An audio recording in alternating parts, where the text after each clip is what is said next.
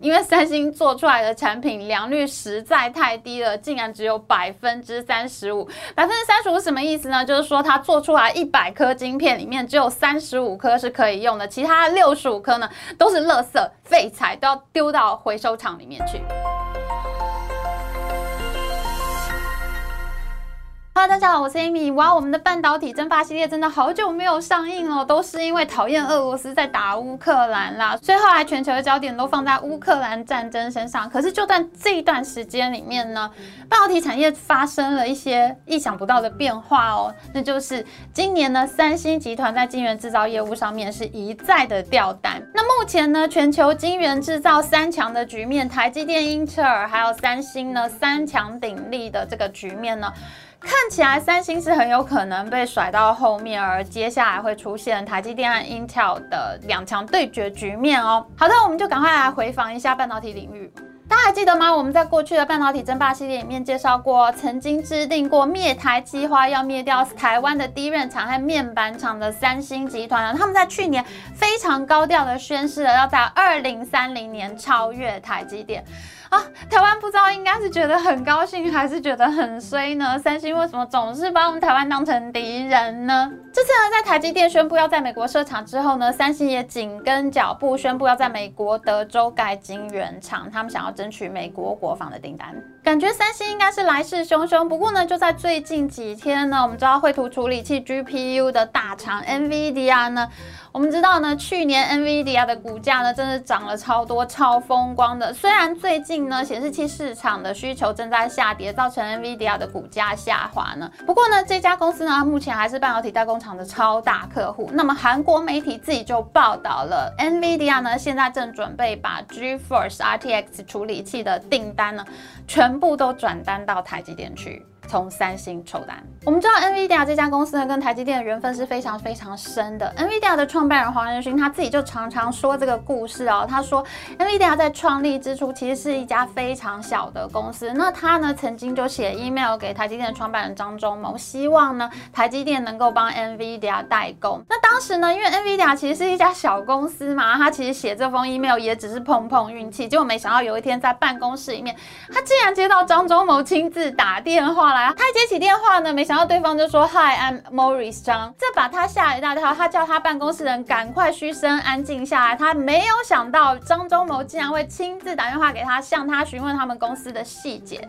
哇，这件事情我觉得好神奇哦！原来张忠谋他会自己打电话给才刚刚创业的公司，哎，所以其实他的眼光应该是蛮精的，他能够挑得出来哪家公司是有潜力的公司。那个老张真的还是蛮厉害的。所以呢，NVIDIA 和台积电的关系呢，一直都是非常非常密切的。NVIDIA 的所有最新技术呢，都是交给台积电去代工制造。那么一直到 NVIDIA 长得很大了以后，它的订单量开始变得很大，然后他们就会发现啊，哦台积电的价格很硬，其实根本就砍不下来。这个时候呢，他才去考虑呢，其实他应该做一个分散供应商的策略。所以呢，他们在二零一九年的时候呢，才首度考虑让三星呢代工他们七纳米制成的产品，这样子呢，他们才能跟台积电讨价还价。当时这个消息一出呢，台积电的股价还下跌不少啊，可见 NVIDIA 呢实在是一家非常重要的公司。但是没有想到 GeForce RTX 三千这个处理器交给三星代工的结果呢，是非常的不理想，良率非常非常的低，这导致 RTX 三千这个处理器呢，在市场上面是严重的缺货。这原因就是因为三星的晶片呢，真的做不出来。所以现在呢，最新的 RTX 四千呢，这个最新的处理器呢，当然就不敢再交给三星代工，立刻就转单给台积电。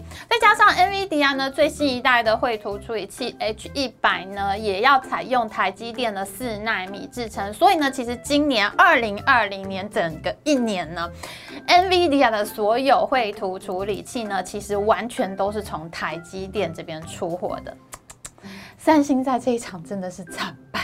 我们知道 GPU 是一个很大的市场呢，可是手机晶片呢的市场是比 GPU 还要大的。可是没有想到呢，三星呢不但在 GPU 市场上面跌倒，竟然也在手机市场上面扑街。我们知道全球最大的两家手机晶片大厂呢，就是台湾的联发科跟美国的高通。以前呢，高通只要站出来呢，就是手机晶片市场一哥。可是这两年呢，台湾的联发科呢，却首度超越了高通，所以两强竞争是非常的激烈。高通呢是在二零。零一九年扩大下单到三星的，他们把他们产量最大的 S 七百系列晶片呢下单给三星，那么高阶系列的 S 八六五晶片呢则下单给台积电。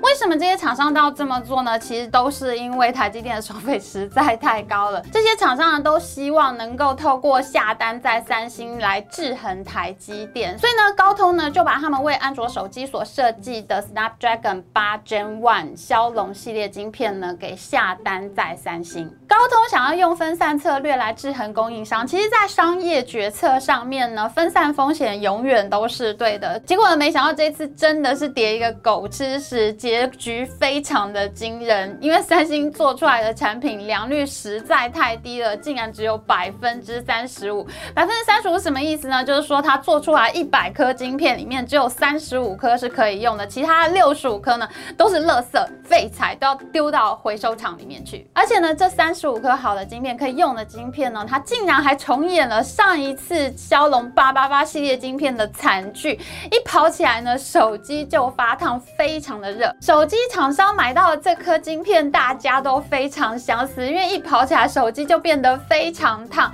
连续两款晶片出错，都是三星制造的，两款都烫得不得了，简直就是发热专家。据说三星所做出来的骁龙八八八晶片呢，让专业机构拿出去跑性能，跑出来的结果呢，竟然还不如上一代台积电所做的八六五晶片，这就让业界非常怀疑，为什么三星的五纳米制程做出来的东西性能还不如台积电的七纳米制程呢？那这就让高通呢灰头土脸，非常难堪，竟然就败给了联发科。因为呢，联发科很清楚，你台积电贵归贵，可是呢，我还是要用你，因为呢，你比较不会出事。那高通的手机晶片呢，因为发热的问题实在太严重了，竟然就痛失了手机晶片一哥的市场宝座。那目前呢，高通是在手机晶片市场上面占暂时。落败给联发科。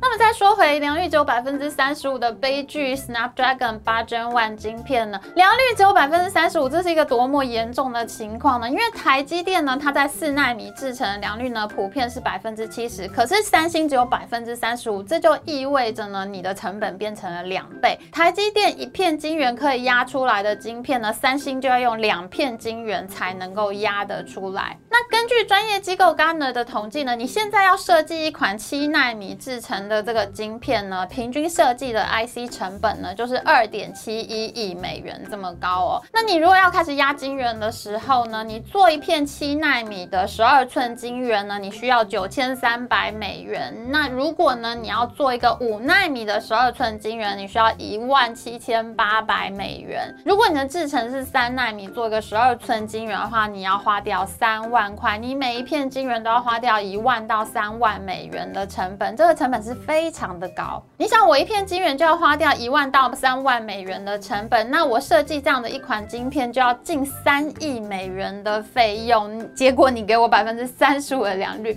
你是要我赔多少钱进去？我要多花很多钱，所以在这样情况下，高通当然是选择转单啦。高通连续交给手机品牌厂商两颗会发烫的晶片，下游的厂商真的是苦不堪言。消费者买到手机玩一完以后，手机都是非常热的。那高通呢就觉得我快要气死了，于是他就赶快发一个 Snapdragon 八 Gen One Plus 的这个晶片产品呢，交给台积电去生产。那高通一做这样的动作呢，业界就普遍认为呢，高通的八 Gen Two 这个晶片呢是绝对不可能再交给三。星了一定会留在台积电制造的。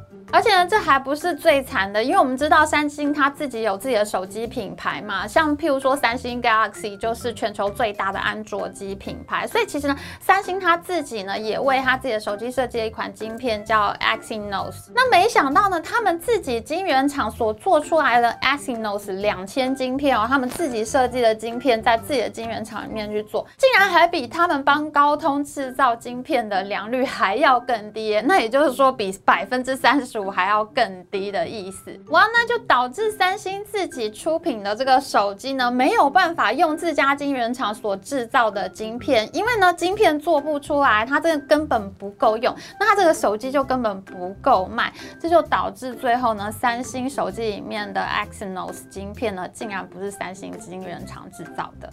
你拿到的晶片就有毒，玩一玩还会发热，那手机厂商呢，自然就要在散热设备上面多花钱了，而且他自己要去做很多设计，避免手机在跑的时候有发热的现象。那这会造成什么样的结果呢？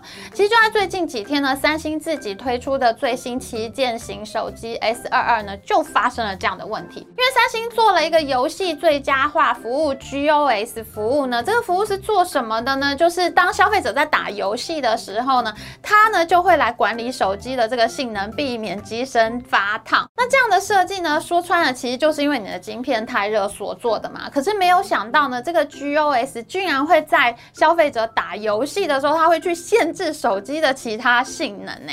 所以呢，这个消费者就感到非常的怒。结果现在韩国的消费者呢就抱怨三星呢在电视广告里面说呢 S 二二是他们公司历来出过最强大的手机，所以呢他们就觉得广告不实，发起了集体诉讼。那韩国的公平交易委员会呢现在正在对三星展开调查。那本来这支 S 二二手机呢，在二月底上市的时候呢，是上市六周内狂销百万只，被台湾的电信商视为呢，可能是 iPhone 的最大对手。可是呢，没有想到它现在出现了这样的问题，导致它的销量呢大幅的下滑，而它的售价呢，也从二月底上市的时候呢，相当于两万六千元新台币呢，到现在呢，已经掉到了一万四千元新台币这样左右的价格了。三星接连被大厂转单，NVIDIA 也不要我，高通也不要我，三内部呢就感觉到非常的有鬼，因为呢，你要知道晶圆制造的资本支出呢是非常非常庞大的，譬如说台积电今年就要花掉四百多亿美元嘛，那你花了这么多钱去竞争，可是你做出来的良率为什么会这么低呢？那韩国媒体 Info Stock Daily 呢，他就报道，其实三星内部非常怀疑这个半导体事业部呢是不是有问题，所以呢，他们。就针对半导体事业与解决方案 （Device Solution） 这个部门呢，展开了调查。他们怀疑为什么资金花这么多出去却没有效果？到底是不是有账目不清的问题？你该买的东西到底有没有买到位呢？还是有人在其中上下其手呢？同时呢，三星的高层也认为呢，内部的确是有非常严重的谎报两率问题。谎报良率呢，其实是三星内部一直以来一种非常诡异的策略。因为我们知道啊，其实，在晶圆制造里面呢，三星的技术本来就不如台积电和 Intel，是因为台积电的叛将梁孟松呢，他跳槽到三星去负责研发的工作，才急起直追，一度甚至还曾经超越台积电。那当时台积电呢，采取了非常果断的诉讼策略呢，阻止梁孟松继续在三星任职，所以呢，梁孟松不得不转往中国的晶圆制造一个中芯国。自己去上班，因为三星的技术提升了，发生了非常明显的中断。但是呢，三星它还是不愿意服输，它想要继续往先进制程走。那它怎么做呢？它就开始谎报良率。谎报良率是要怎么谎报法呢？其实他们会采购大量的机台，然后扩大它的产能，多压一些晶圆出来。虽然我的良率低，但是我压出来的晶圆多，那所以我最后呢，我还是能够凑齐足够的晶片数去交货的。只是我的成本会变得非常高。而已。比较熟悉晶圆制造产业分析师呢，他就说呢，三星它明明是做先进制程，其实它的毛利率应该是要很高的。可是问题是呢，它这个晶圆制造部门的获利呢，往往却比联电啊、中芯国际这些做成熟制程的公司呢还要更低。这很可能就是因为三星有谎报良率的问题，他们其实是压了更多晶圆出来，凑出来更多的产品。然而，先进制程不断往前，到了七纳米以下呢，你就要用到 EUV 及紫外光机。可是这一台机器呢，它是非常贵的，一台的造价呢至少要一点五亿美元。而且你到了下一代更高阶的 EUV 曝光机呢，其实你的造价甚至是要到加倍的，甚至贵到三亿美元这样的价格。以前呢，三星可以大量采购机台扩大产能，可是现在这个机器太贵了，就不是他们能够大量采购得起的。所以呢，这种谎报。良率的灌水策略呢就开始失效，而且因为 EUV 机台的产量呢非常稀少，大多数呢都被台积电给订走了。就连三星集团的少主李在镕呢，他亲自飞去荷兰艾斯摩尔呢，跟这个 EUV 的制造商呢说，他们想要买这个机器都买不下来。哎。我捧了大把的钱去买，竟然你不卖给我，哎，可见的呢，这接下来还要再打仗，那三星的局面呢，恐怕是只会越来越困难了。就在 NVIDIA、高通都接连转单呢，离开三星到台积电的消息传出的时候呢，一个更不幸的消息就传来了，那就是苹果手机它的五 G 射频订单呢也要转单来台积电。看起来呢，三星的这个转单噩梦一直都还没有办法结束。那如果他们不能够在三纳米的先进制程上面有所斩获的话呢，其实就有很多分析师在等待哦，他们预期，因为现在目前呢，全球能够在先进制程上面。火拼的公司只有三家，就是台积电、Intel 和三星。那如果三星败下阵来，那接下来呢，在全球先进制程的晶圆制造上面呢，很可能就会出现台积电和 Intel 两强对决的局面。那后续的发展呢，我们当然也会继续追踪喽。今天影片就到这边，那喜欢我们影片，请记得帮我们按赞，还有记得按订阅频道加开启小铃铛。我们下次再见哦，拜拜。